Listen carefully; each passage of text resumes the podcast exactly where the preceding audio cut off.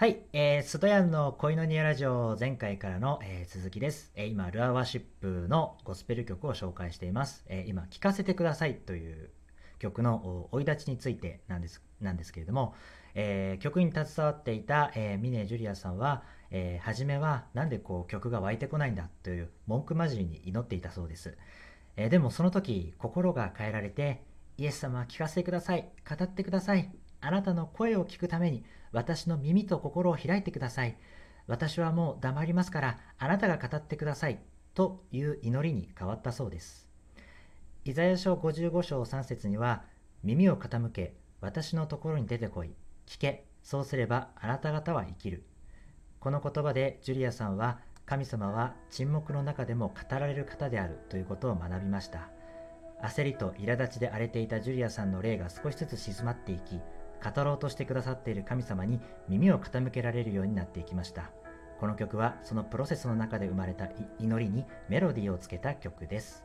ルアーワーシップで聴かせてください。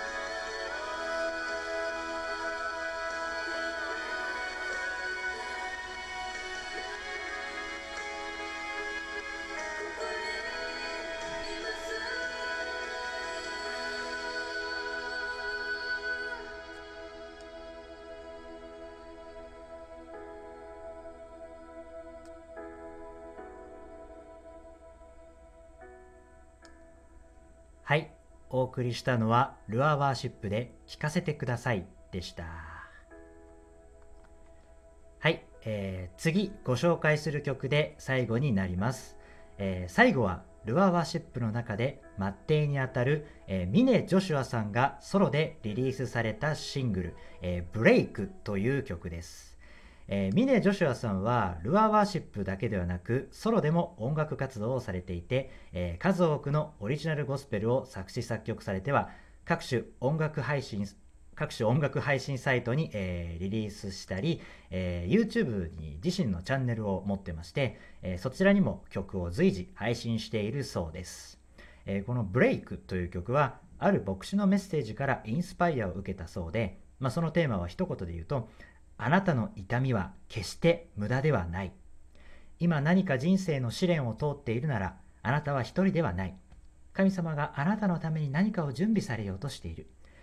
神様によって平安が与えられて自分が召された姿に歩み続けるようにと願いをかけた曲だそうです。それではそれでは、えーご紹介しましょう、えールアーワーシップのミネ・ジョシュアで「ブレイク」